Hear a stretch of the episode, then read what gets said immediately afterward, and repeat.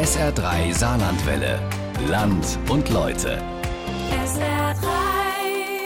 Wir schaffen das. Dieser Satz, der wird wohl ewig mit Angela Merkel verbunden bleiben. Sie hat ihn vor fünf Jahren gesagt, damals, als so viele Geflüchtete in Deutschland aufgenommen wurden. Auch in der Landesaufnahmestelle Lebach sind die angekommen und anschließend dann in allen möglichen Gemeinden im Saarland. Viele Leute aus Syrien waren vor allen Dingen dabei. Yvonne Schleinhege und Caroline Düller sind jetzt fünf Jahre später auf die Suche gegangen im Saarland, haben mit Betroffenen und mit Helfern gesprochen. Unser Land und Leute heute am Sonntag. Wir schaffen das. Ich glaube schon, dass dieser Satz für viele Menschen ein Signal war, das wir auch gebraucht haben. Das war eine realistische Aufgabe, dass es Menschen geben muss, die unverschuldet geflüchteten Menschen helfen. Es gab nichts. Das Lager war ja dafür, die Republik war ja dafür nicht eingerichtet. Es war einfach zu viel alles. Ich bin heute immer noch davon überzeugt, dass es ohne das Ehrenamt von den Mitbürgern, es wäre alles zusammengebrochen. Die Hoffnung soll uns führen und nicht der Angst. Und das ist der Punkt. Das Motiv, in dem wir an diese Dinge herangehen, muss sein, wir haben so vieles geschafft, wir schaffen das. Es ist der Satz dieses Jahres 2015. Wir schaffen das. Der Streit um die Deutungshoheit über diese drei Worte hat die Gesellschaft auch auf eine harte Probe gestellt. Und die politische Landschaft, vielleicht auch ganz Deutschland, verändert. Aktuell leben im Saarland etwa 24.000 geflüchtete Menschen. Bei vielen Menschen hier überwog und überwiegt bis heute die Solidarität mit den Geflüchteten.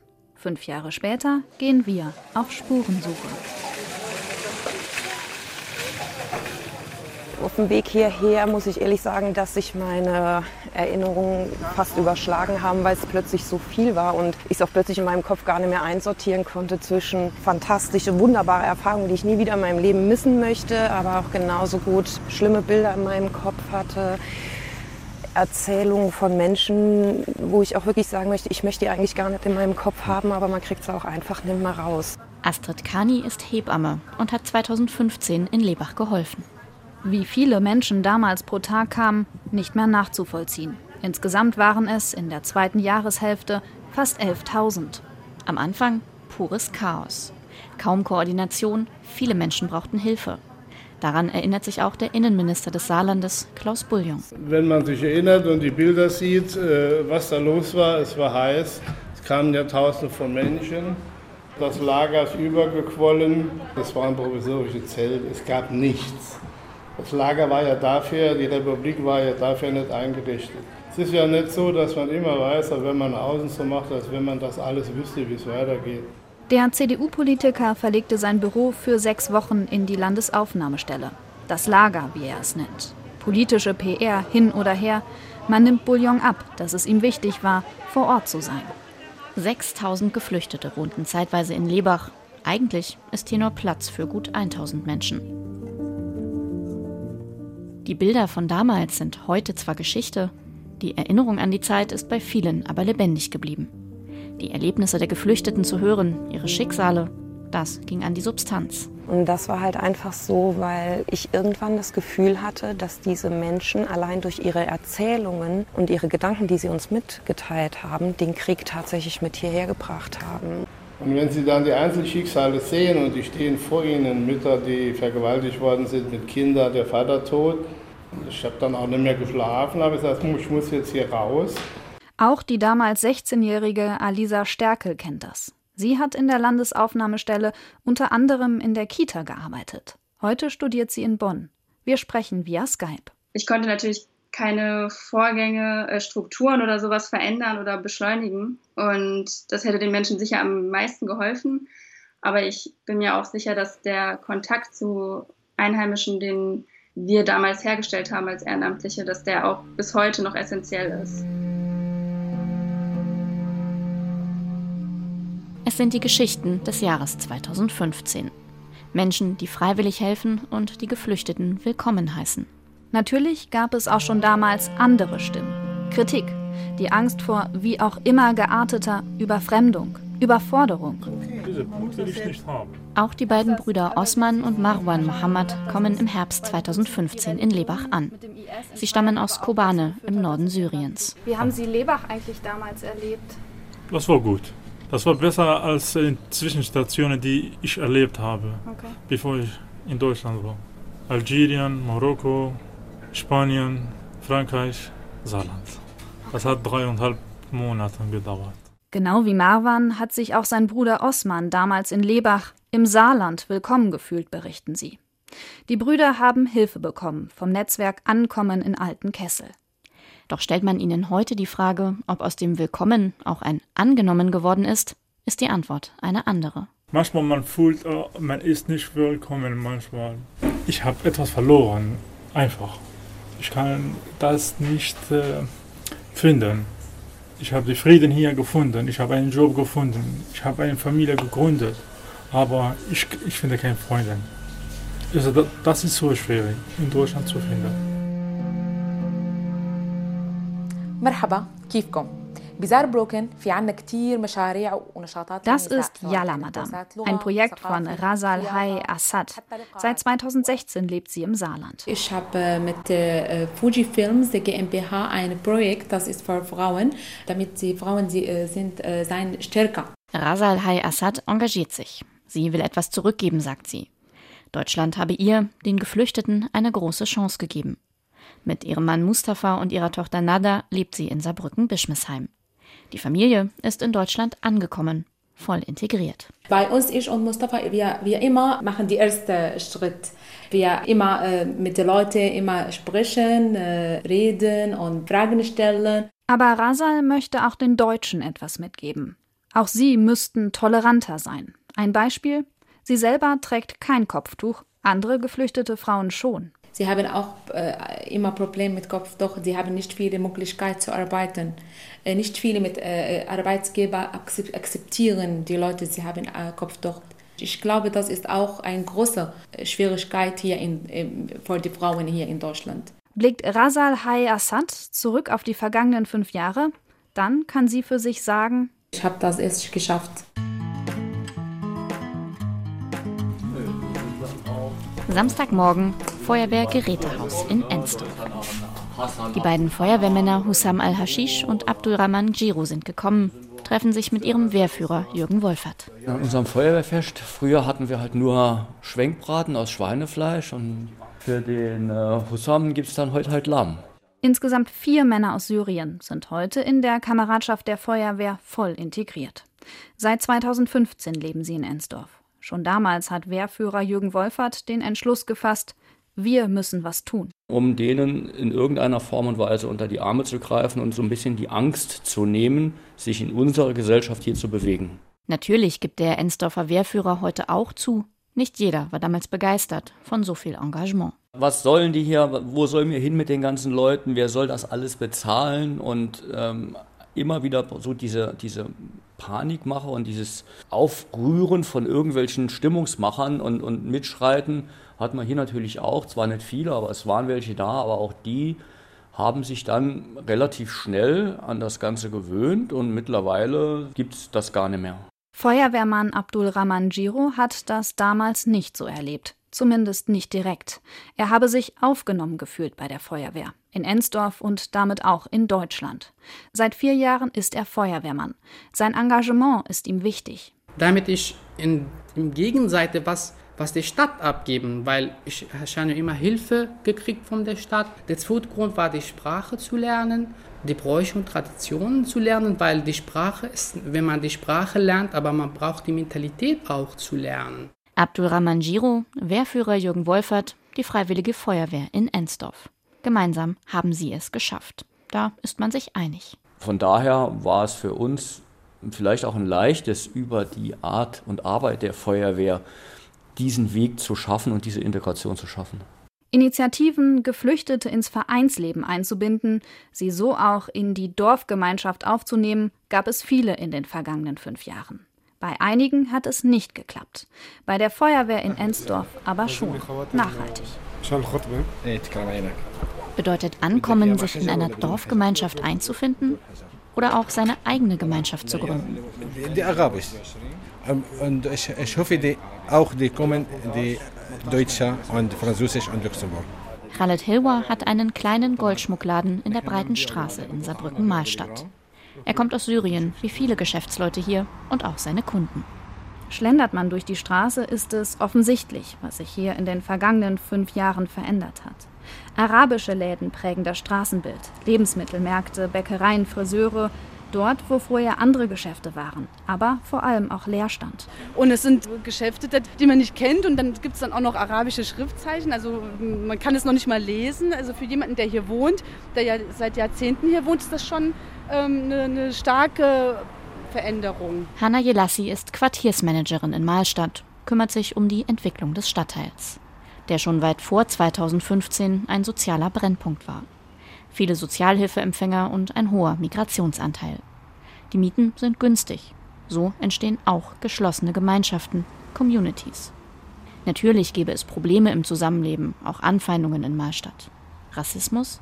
Soweit will Hanna Jelassi nicht gehen. Neue Geschäfte entstehen und da höre ich dann schon öfters mal so einen Spruch, wie bekommen die das hin? Woher haben sie das Geld? Kann das sein, dass die, dass die Menschen, die jetzt gerade hier äh, vor kurzem erst hierher gezogen sind, überhaupt die Möglichkeit haben, ein Geschäft zu eröffnen. Peter Hausenstein hat seit Jahrzehnten einen Laden in der Breitenstraße. Peters Lädsche.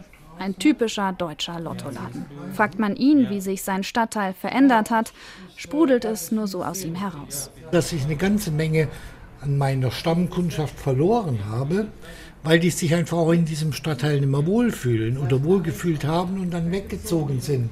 So sehe ich keine Integrationspolitik. Ich sehe sie als verfehlt, weil es kann nicht sein, dass die einen sich hier, ich sag's jetzt mal salopp gesagt, breit machen und die anderen ziehen halt dann weg. Peter Hausenstein fühlt sich von der Politik im Stich gelassen. Aber wirklichen Groll gegenüber seinen ausländischen Geschäftsnachbarn spürt man bei ihm nicht. Aber so zumindest schaffe man es nicht, sagt er. Quartiersmanagerin Hanna Jelassi kennt diese Vorwürfe. Ist also das, was man hier in Mahlstadt erlebt, Integration? Für Integration ist es wichtig, dass Menschen, die auch in ein Land einwandern, dort äh, Fuß fassen können. Und nur so kann Integration stattfinden. Und ähm, ich finde, in, im Stadtteil Mahlstadt ähm, bekommen diese Menschen einfach diese Chance.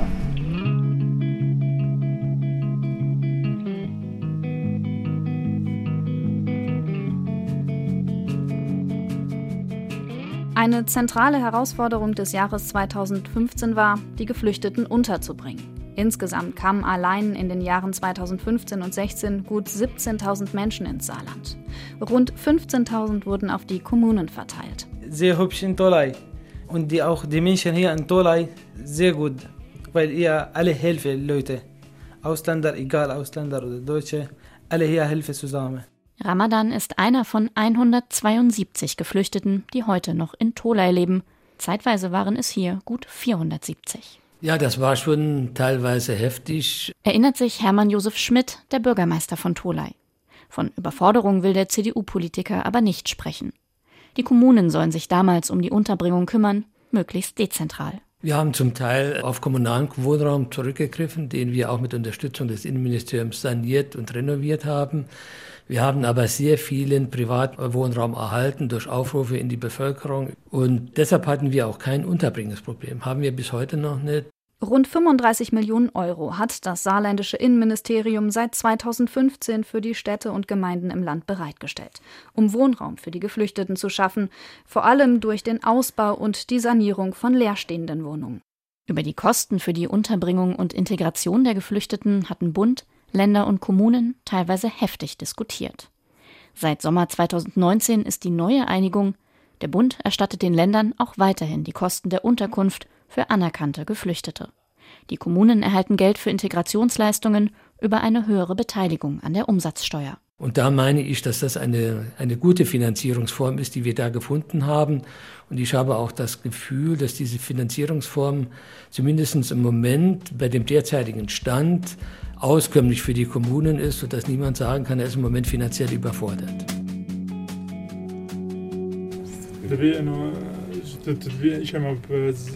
Ortswechsel. Altenkessel. Auf dem Balkon von Helmut Kohler. Er war einer der Mitbegründer des Netzwerkes Ankommen in Altenkessel. Ende 2014 ziehen die ersten Geflüchteten in den Ort. Kohler wollte diese Menschen unterstützen und fand Mitstreiter. Und dann sind wir zusammen an die Tür, haben geklopft.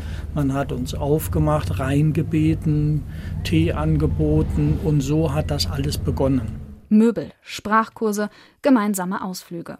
Für die Geflüchteten in Altenkessel hat Helmut Kohler fast alles organisiert. Er war damit nicht allein. Das Gesamtnetzwerk Ankommen wuchs schnell, auch über Altenkessel hinaus. Am Ende des Jahres waren es 180 Ehrenamtliche. Zu diesem Zeitpunkt aber drohte ihnen die Arbeit über den Kopf zu wachsen. Professionelle Strukturen mussten her. Also es war ja sehr oft so, dass die Menschen teilweise 10 Stunden, 15, 20 und noch mehr Stunden in der Woche sich engagiert haben, um den Menschen zu helfen. Wir haben von vornherein gesagt, bitte reduziert euren Einsatz auf zwei bis vier Stunden pro Woche. Und das ist genau unser Erfolgskonzept gewesen. Die Leute sind bei uns bei der Stange geblieben, weil wir sie nicht überfordert haben. Sagt Hans-Joachim Müller, der Präsident der Landesarbeitsgemeinschaft Pro Ehrenamt. Anfangs lag der Schwerpunkt der Arbeit klar darauf, den Geflüchteten Deutsch beizubringen, ihnen bei der Wohnungssuche zu helfen oder sie bei Behördengängen zu begleiten. Fünf Jahre später gehe es nun darum, den Geflüchteten zu helfen, ihre Zukunft zu gestalten, sie dabei zu unterstützen, es aus eigener Kraft zu schaffen. Beim Netzwerk Ankommen gibt es etwa ein Jobmentorenprojekt. Über die vergangenen fünf Jahre haben die Geflüchteten aber auch zunehmend gelernt, sich selbst zu helfen, untereinander. Das ist aus Sicht von Laila Emmerich von Ankommen eine gute Sache. Und das unterstützt auch den deutschen Staat, weil Leute, die schon gut Deutsch können, begleiten ihre Familienangehörigen, Freunde, die schlechter Deutsch können, zum Amt. Leute helfen ihnen bei Briefen, bei Formularen, bei Anträgen.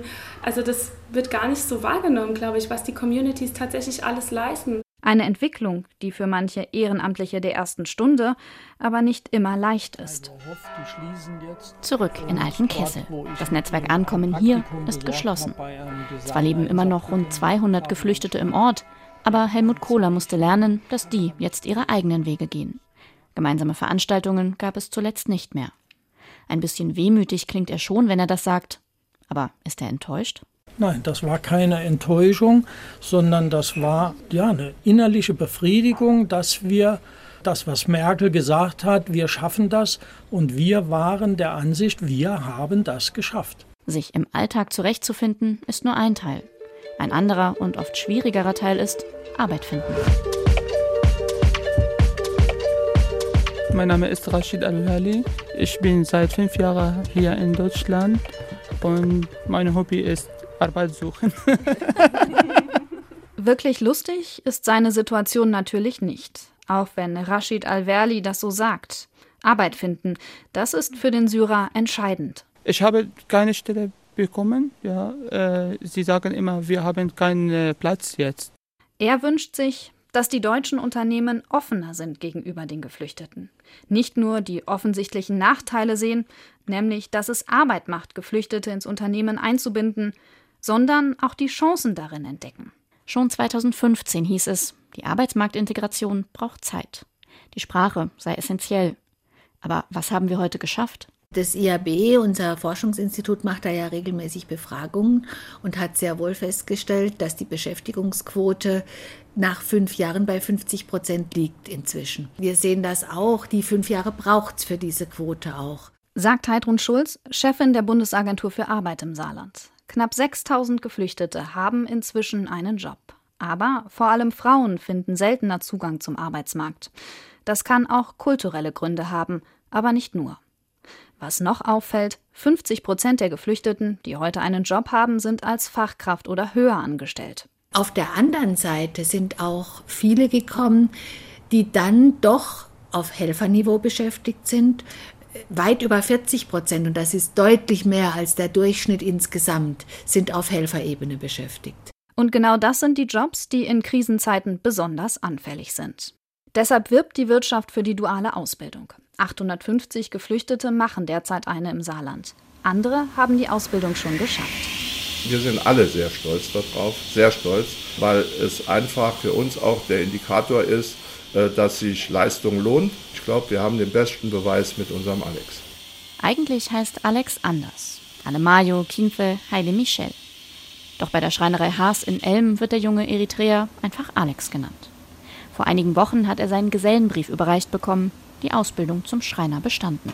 Ich bin jetzt bestanden und alles gut. Mein Chef, alles bei mir, wie mein Vater. Also diese Firma für mich wie es wird Familie. Wenn diese Familie, diese Firma oder diese Familie nicht da, ich bin auch nicht da. Sommer 2016. Damals ist Alex erst einige Monate im Unternehmen, macht ein Qualifizierungsjahr. Bei seinem Chef Raphael Haas ist die Ernüchterung groß. Er ärgert sich über die Behörden und die Bürokratie. Es kann natürlich nicht Aufgabe des Betriebes sein, Entwicklungsarbeit zu leisten. Wie kriege ich überhaupt einen Flüchtling in Arbeit? Das müssen wirklich Kammer, Innungen, Agentur für Arbeit, alle zusammen, Ausländerbehörden. Das müssen die aber vorher zusammengestrickt haben, weil sonst wird das doch nichts. Heute ist der Schreinermeister aus Elm zumindest etwas versöhnt. Weil damals über ihn berichtet wurde, bekam er schließlich Unterstützung. Doch sein Problem ist nicht gelöst. Bis jetzt hat sein Geselle Alex nur eine Duldung. Die Abschiebung schwebt wie ein Damoklesschwert über allen Beteiligten. Was also hat man geschafft? Schwierige Frage. Ganz schwierige Frage. Ich glaube, so schaffen wir es nicht. Weil ich bleibe jetzt einfach mal bei uns auf dem Betrieb bezogen. Dieses Engagement, wo wir an den Tag gelegt haben, kann, glaube ich, kein normaler Betrieb leisten. Und somit würde ich sagen, können wir diese Hürde nicht schaffen.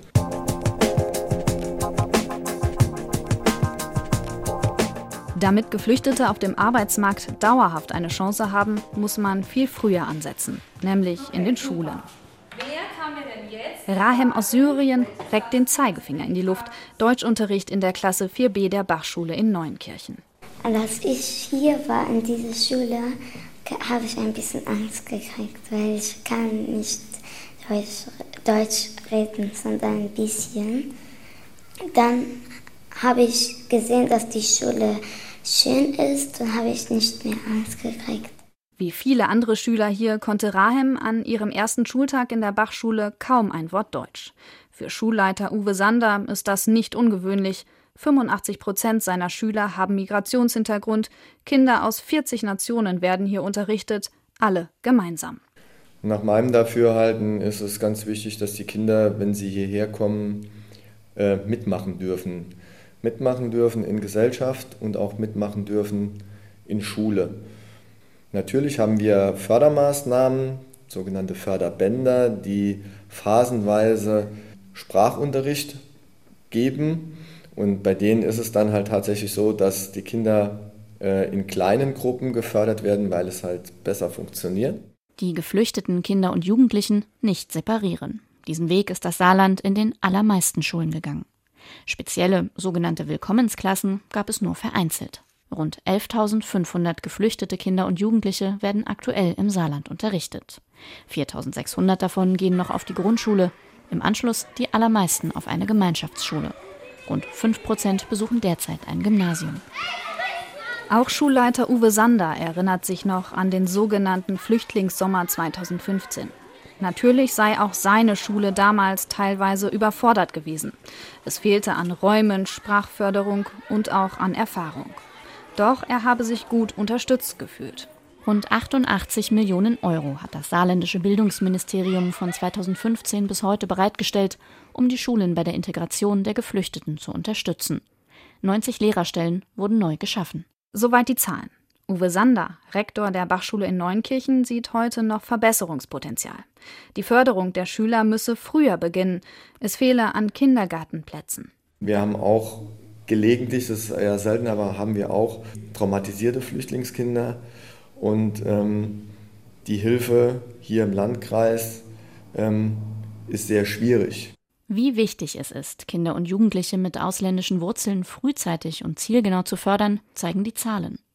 Der vom Institut der deutschen Wirtschaft erstellte Bildungsmonitor 2020 zeigt, der Anteil der ausländischen Schüler ohne Schulabschluss liegt im Saarland bei knapp 25 Prozent. Die Grundlagen für die späteren Schulabschlüsse werden an den Grundschulen gelegt, wie an der Bachschule in Neunkirchen. Was aber haben wir nach fünf Jahren geschafft?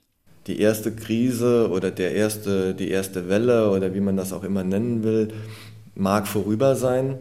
Das ist ja auch so. Aber ähm, auch in den weiterführenden Schulen und auch hier sind wir weit davon entfernt, sagen zu können, okay, ähm, wir können das jetzt hier als beendet erklären, mit der Sprachförderung zum Beispiel. Das sollte man nicht tun. Das äh, ginge sich nicht gut aus. Integration, Ankommen. Das bleibt in den Schulen eine Generationenaufgabe. Die junge Schülerin Rahem aus Syrien legt dafür schon mal den Grundstein zu Hause mit ihren kleinen Geschwistern. Manchmal spielen wir Lehrerin, dann bin ich die Lehrerin. dann sage ich für sie, wir lernen heute Deutsch und dann reden wir in Deutsch.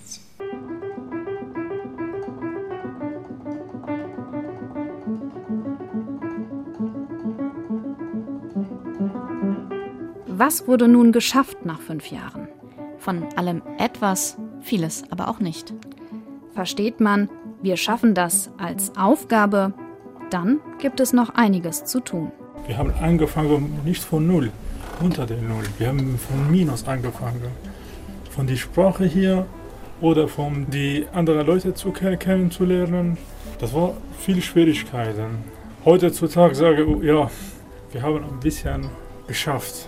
Ja, ich bin stolz auf, äh, was ich habe gemacht. Aber ich versuche immer, Beste zu machen. Ich denke, wir haben die Dinge im Saarland geregelt. Ich glaube, so schaffen wir es nicht. Dieses Engagement, wo wir an den Tag gelegt haben, kann, glaube ich, kein normaler Betrieb leisten. Von daher ist es mit Sicherheit so, dass es individuell betrachtet nicht für jeden und jede geklappt hat mit dem Schaffen aber dass es doch deutlich besser geklappt hat als in ähnlichen Situationen, die wir vorher hatten. Je mehr die Flüchtlinge bereit sind, äh, sich zu integrieren, Arbeit aufzunehmen, sich hier in die Bevölkerung einzubringen, auch mit ihrer Kultur, dass es umso leichter wird, dieses tatsächlich, wir schaffen das in die Tat umzusetzen. Wenn es auch noch nicht ganz gelungen ist. Die Kommunikation ist wichtig, Sachen anhören, Verständnis haben, sich auch mal zurückstellen. Und ich glaube, dann würden wir viele Dinge noch besser schaffen, als wir es eh schon geschafft haben. Wir schaffen das. Eine Spurensuche im Saarland fünf Jahre später. Das war unser Land und Leute von Yvonne Schleinhege und Caroline Düller. SR3 Saarlandwelle. Land und Leute. SR3. Regionale Features auf SR3. Immer sonntags um 12.30 Uhr und als Podcast auf sr3.de.